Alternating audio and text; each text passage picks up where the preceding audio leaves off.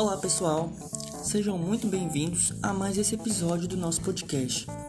Hoje vamos falar sobre novas tecnologias e uso nos setores públicos no Brasil e no mundo.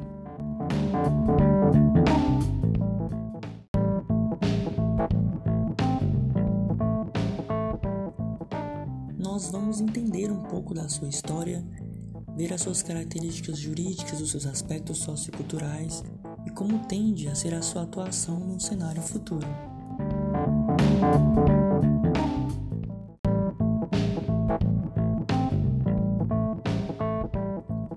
Vamos iniciar falando da estrutura da governança digital no Brasil, que difundida na segunda metade da década de 1990, o governo eletrônico utilizou as ferramentas eletrônicas com o intuito de aproximar os cidadãos dos órgãos governamentais o país começou a trilhar um caminho mais consistente rumo ao governo digital no ano de 2000, quando foi aprovada a proposta de política de governo eletrônico para o Poder Executivo Federal. Já no ano de 2004, novas diretrizes foram definidas para realinhar a política de governo, como a promoção de participação pública e engajamento da população. No ano de 2005, foram aprovados os padrões de interoperabilidade, ilustrando o compromisso do governo brasileiro com o aprimoramento da conectividade entre sistemas de informação dos diferentes setores governamentais. No ano de 2008, foi aprovada a primeira versão da Estratégia Geral de Tecnologias da Informação e Comunicação. É, o seu foco era o estabelecimento de objetivos para a gestão de tecnologia da informação e comunicação pública no ano de 2009. Né? Já no ano de 2010 até o ano de 2015, a estratégia geral foi consecutivamente atualizada, fixando novos objetivos para períodos de um, dois ou três anos ao redor de tópicos como gestão de tecnologia da informação e da comunicação. E merecem destaque a Lei de Acesso à Informação e o Marco Civil da Internet. Essa estratégia de governança digital do Brasil é a principal iniciativa voltada às políticas governamentais digitais e fornece a estrutura para programas e ações. Aprovada em 2016, alinha-se com o objetivo desejado de migrar de um governo para um governo digital. E além dessa estratégia de governança digital, Duas iniciativas políticas paralelas contribuem para a transformação digital do setor público brasileiro, que é a Estratégia Brasileira para a Transformação Digital e o Brasil Eficiente. Essa primeira, desenhada em 2017, tem como objetivos para a transformação da economia através de um Database Economy, que é a economia baseada em dados, do potencial da internet das coisas e de novos modelos de negócio. Já o programa Brasil Eficiente, ele reúne medidas para simplificar, modernizar e, e aprimorar o fornecimento de serviços para cidadãos e empresas. Diversas medidas possuem profunda conexão com políticas governamentais digitais. E somado a essas estratégias, o terceiro plano de ação brasileiro, governo aberto a Estratégia Nacional de Segurança Cibernética e a Política Nacional de Segurança da Informação também são documentos políticos relevantes para o panorama do governo digital brasileiro, priorizando áreas políticas que demandam coordenação transitorial. O terceiro plano de ação brasileiro, Governo Aberto, é considerado um instrumento institucional concebido para promover o uso de tecnologias digitais para melhorar a comunicação e desenvolver abordagens colaborativas entre o governo e a sociedade civil. E a Estratégia de Segurança Cibernética, publicada em 2015, oferece diretrizes para o planejamento estratégico de segurança da informação e comunicação. A Política Nacional de Segurança da Informação regula e estabelece mecanismos institucionais que garantem a segurança de dados e informações geridos pela Administração Pública Federal. O Departamento de Comunicações e Segurança da Informação do Gabinete de Segurança Institucional do Presidente da República é a instituição federal responsável pela Política Nacional de Segurança da Informação. Juntas, as estratégias mencionadas representam um nível de prioridade indicado pelo governo federal para mobilizar o setor público, o setor privado e a sociedade civil incorporar estrategicamente os benefícios da tecnologia digital para desenvolver um governo digital e administração pública capazes de atuar numa economia e sociedade progressivamente digitalizada. Atualmente, o Brasil comemora os avanços em relação à utilização das novas tecnologias nas relações do Estado e sociedade. Mas vale ressaltar que a inovação não diz respeito apenas a recursos tecnológicos, uma vez que a quantidade de pessoas com acesso à internet no Brasil, segundo dados do IBGE, mostra que uma em cada quatro pessoas no Brasil não tem acesso à internet. Isso, em números totais, representa cerca de 46 milhões de brasileiros que não acessam a internet. Diante desse cenário, o setor público enfrenta o desafio de propor soluções que condiz com a realidade da população. Soluções essas que devam diminuir a burocracia e não limitar o acesso apenas a uma parcela da população.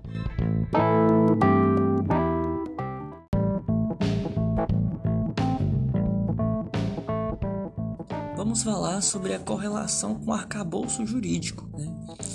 O governo digital ele envolve essencialmente o engajamento e a participação ativa dos cidadãos, desde a elaboração das políticas públicas até o fornecimento de informações tempestivas para tornar o serviço público mais assertivo.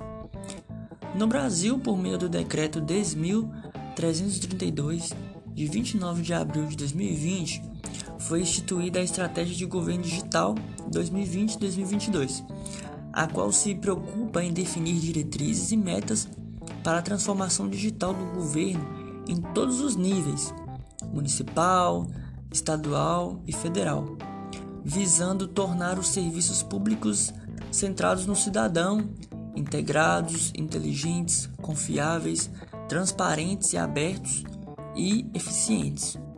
As novas metodologias de gestão no setor público estão sendo incorporadas por servidores e gestores para atender a essas, essas expectativas. É, nós podemos citar mudanças já consolidadas, como o portal da transparência a, e a consulta pública nos projetos do Senado brasileiro, que assim ampliaram a participação popular. Um ranking global de competitividade digital das 63 economias cobertas pelo IMD de 2019 mostrou que o Brasil ocupa a 57ª posição. Isso significa ainda é, que é preciso avançar muito no que diz respeito à inserção da tecnologia nos ambientes organizacionais, incluindo a área pública. E o aumento nos investimentos em tecnologia no setor público tem mostrado que pode ser esse o caminho certo. A pesquisa sobre o governo eletrônico de 2020 uh, realizada pela ONU colocou o Brasil na vigésima posição entre os países que ofertam serviços públicos digitais. O Índice de Serviços Online, OSI, conta com 193 nações registradas. Na primeira posição está a Coreia do Sul, seguida por Estônia, Dinamarca e Finlândia. No recorte da América do Sul, o Brasil ficou em primeiro lugar e em, segui, e em segundo nas Américas, à frente de países importantes como Canadá, Chile e Uruguai, atrás somente dos Estados Unidos. Já são mais de 800 serviços públicos que são oferecidos para a sociedade desde janeiro de 2019, sem precisar sair de casa. A implantação de serviços online é coordenada pelas Secretarias de Governo Digital, SGD, e de Modernização do Estado, SEME, SEME. Com a pandemia, os processos de implantação foram intensificados, resultando com mais de 230 serviços digitalizados desde março deste ano para atender o cidadão em tempos de isolamento. Essa transformação digital ainda é vista por muitos como um investimento caro e trabalhoso, mas o objetivo é justamente o oposto. A adoção de estratégias digitais no setor público, por exemplo, pode levar a uma economia de até 97% dos custos de atendimento em serviços governamentais, segundo dados do IBGE. Além disso, incluir mais de 60 milhões de brasileiros na economia digital pode aumentar o PIB anual em 5,7%. Empresas e entidades públicas precisam entender que a digitalização de processos gera uma redução do prazo de execução e economia. Como exemplo, temos é, um bom case de sucesso, né, que foi o ganho de eficiência com a digitalização do imposto de renda no Brasil. Que antigamente a Receita Federal tinha que imprimir os formulários de declaração em duas versões distintas, uma de rascunho e outra final. Depois, esses materiais foram despachados por correio aos milhões de contribuintes. Todos os cálculos eram feitos manualmente pelo declarante e entregues à Receita Federal pessoalmente. Tudo isso implicava em um custo significativo aos cofres públicos, sem falar no tempo e logística envolvidos nessa distribuição. Como exemplo dessa desburocratização, a gente tem o país da Estônia como uma referência. Ela construiu uma sociedade digital em administração pública, Sociedade é essa referência no ramo. Apenas três serviços exigem a presença física do contribuinte nesse país, que é o casamento, o divórcio e a transferência de imóvel. Dos mais de 1,3 milhões de estonianos, 98,2% possuem RG digital, que garante acesso a mais de 500 serviços do governo, além da redução da burocracia a, digita a digitalização possibilitou o país poupar 2% do PIB. E na Estônia, a base para o governo digital, né, para a base do governo digital, foi criado um sistema chamado de é, X-Road, que permite o compartilhamento entre diferentes sistemas de informação de forma segura e controlada, no qual o cidadão consegue determinar quais informações podem ser compartilhadas e quem pode ter acesso a elas. E esse modelo utilizado na Estônia também criou uma grande facilidade nas operações, né? o que pode ser comprovado pelos, pelo tempo médio em que elas são realizadas. Lá se pode abrir uma empresa em 15 minutos e criar uma conta em banco em apenas 24 horas. No Brasil, segundo dados do governo federal, referentes ao primeiro semestre de 2020, o tempo médio é de 3 dias e 21 horas, respectivamente. E uma inovação trazida pelo, por esse governo né, foi agora o voto online, que completando a ampla lista de procedimentos que o cidadão tem acesso pela internet, é, essa possibilidade veio agora nas eleições ele é criptografado e, portanto, secreto, né? permitindo que o sistema identifique qual cidadão votou, mas não o candidato que foi escolhido. As eleições duram em um período de sete dias, né? no qual o eleitor pode votar quantas vezes quiser, sabendo que somente seu último voto será computado. Isso acontece para evitar votos forçados e compra de votos. E além desse voto online, o cidadão estoniano ainda tem a opção de votar presencialmente. E se por acaso, se por caso da pessoa já tiver realizado seu voto online, passa a valer somente o voto presencial.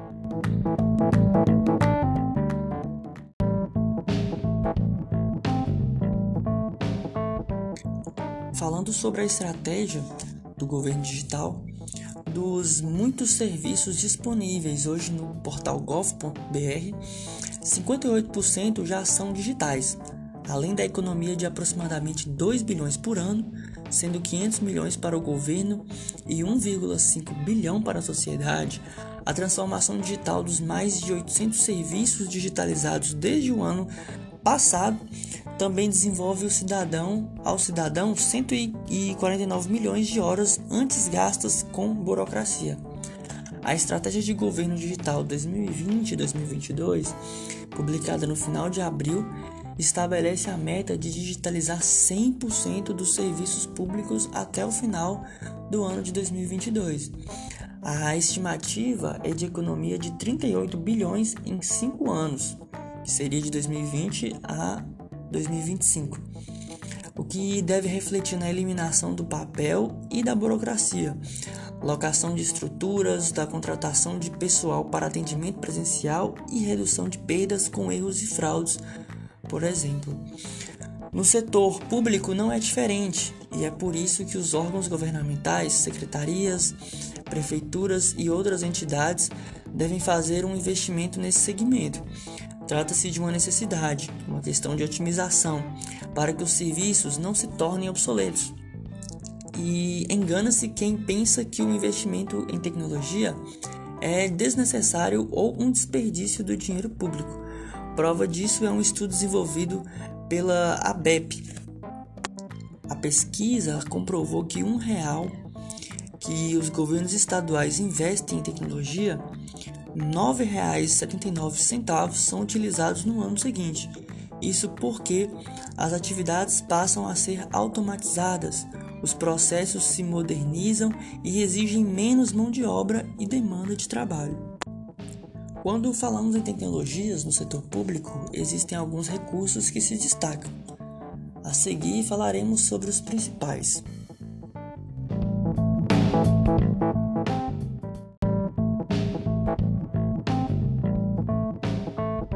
Temos o Big Data, pode ser definido com um conjunto de dados estruturados ou não estruturados que são gerados diariamente. Com o uso estratégico desses dados, é possível que as empresas tenham uma maior capacidade de tomar as decisões acertadas. Temos o atendimento multicanal. As formas como os atendimentos de órgãos públicos são realizadas também podem melhorar muito com a implementação de tecnologias no setor público. Os ganhos valem para a administração pública e também para a população, que terá serviços de melhor qualidade e verá que os seus impostos eh, estão sendo bem aplicados. Um exemplo interessante desse atendimento multicanal seria, como exemplo, a prefeitura desenvolver um aplicativo para que a população possa agendar consultas médicas nos postos, em casos que não são de emergência. Isso pouparia tempo para o contribuinte, bem como evitaria que as pessoas saudáveis esperassem em filas de espera com outras que podem estar doentes.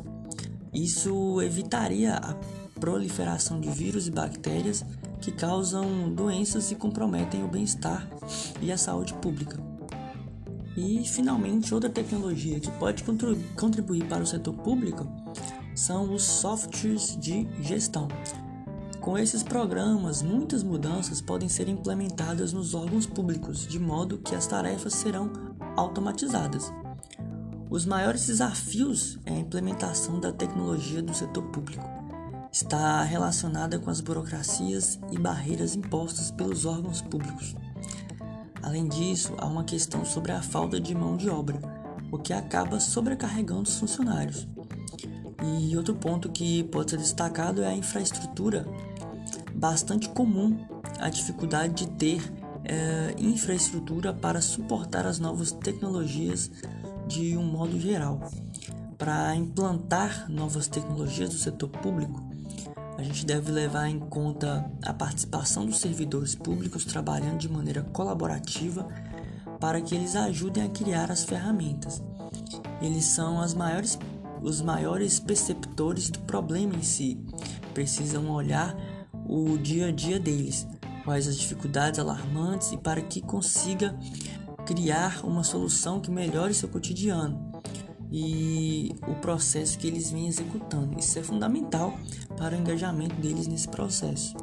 E a transformação digital cumpre a função de alavancar a melhoria nos serviços prestados à população. Por isso, o investimento em novas tecnologias no setor público é algo que deve ou pelo menos deveria ser presente nas prioridades dos governantes. É isso em todas as esferas.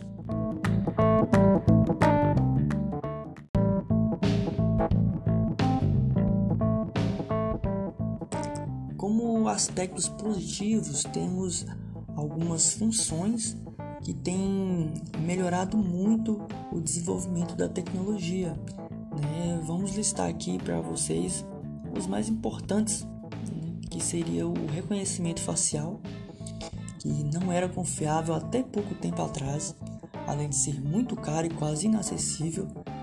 Porém, com o avanço tecnológico, hoje temos essa funcionalidade nos smartphones, na área pública, né, que tem sido utilizado muito pelas autoridades, os policiais, por exemplo, para localizar criminosos, etc. Uh, temos também a internet das coisas, que faz parte das plataformas móveis e de soluções utilizadas para monitorar pessoas, equipamentos e veículos. Temos as cidades inteligentes, que são áreas urbanas que fazem uso da internet das coisas para a coleta e utilização de dados com o objetivo de aprimorar o gerenciamento dos recursos. Esses lugares eles têm um enorme potencial de desenvolvimento e utilizam a tecnologia em inúmeros setores, como o de empreendedorismo, segurança, saúde, educação, economia, meio ambiente, etc. Temos também um importante que é a segurança cibernética. É, existem vários exemplos de empresas que foram condenadas a pagar indenizações por causa do vazamento de informações de clientes e usuários. Então, não basta apenas utilizar um bom firewall para proteger os bancos de dados digitais. Né? Uh, as brechas de segurança podem causar desconfortos aos cidadãos que vão inserir dados privados em sistemas públicos desconhecidos. Então, em virtude disso, em 2015 foi criada pela Secretaria de Logística e Tecnologia da Informação a Estratégia Geral de Segurança Cibernética, advinda do decreto número 7579/2011. Uh, outra característica importante que temos são o ID, né, que é uma identificação eletrônica que está se tornando uma realidade em vários países da Europa, trazendo benefícios inesperados. Ele otimiza os processos de registro eletrônico, dispensando o uso de documentos impressos que sofrem desgaste pelo tempo. Nos sistemas públicos, um ponto positivo será a unificação dos registros digitais, seguido pelo combate ao furto de senhas e fraudes. As informações digitalizadas já estão surgindo no lugar dos documentos de papel, por exemplo, Carteira Nacional de Habilitação, uh, Carteira da Ordem dos Advogados do Brasil, Carteira de Estudante Digital, entre outros. São notórios esses benefícios e impactos da implementação dessas novas tecnologias em todos os setores da sociedade e quão elas vêm se tornando importantes essenciais, uma vez que cada dia mais a sociedade se torna mais exigente e participativa.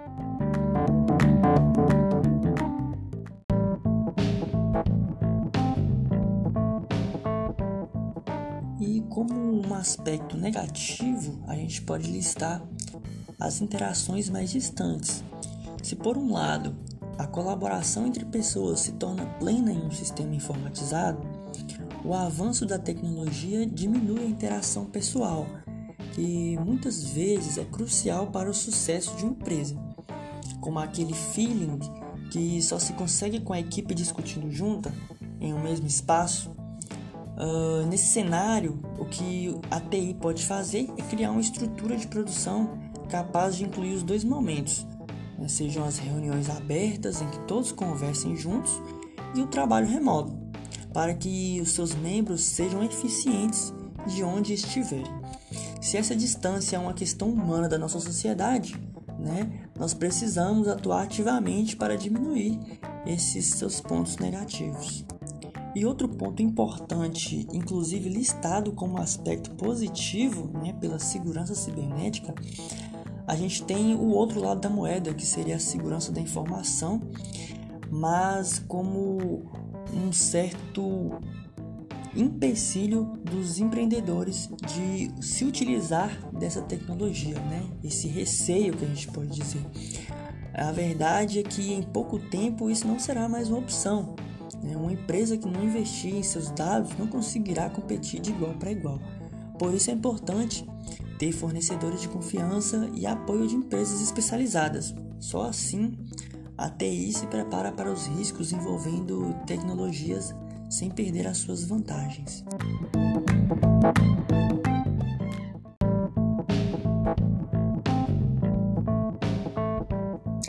Então, como mencionamos, a tecnologia transformou a forma como as empresas e a sociedade operam e interagem. Essa transformação trouxe mudanças que ainda estão sendo implementadas em todos os setores da sociedade, seja o setor público, seja o setor privado. Né? O mundo contemporâneo exige bem mais dos nossos governantes. A cobrança por maior eficiência nos processos, o aumento da transparência, maior efetividade das políticas públicas tem sido cada vez mais intensa. Mas são notórios os benefícios e impactos da implementação dessas novas tecnologias em todos os setores da nossa sociedade. E por isso, se forem utilizadas da maneira correta, essas tecnologias podem fazer muito bem para todos nós. Então, vamos utilizar as vantagens para crescer e preparar-se para lidar cada dia mais com os novos desafios. É assim que a sociedade, junto às empresas, poderá se consolidar nesse novo mundo.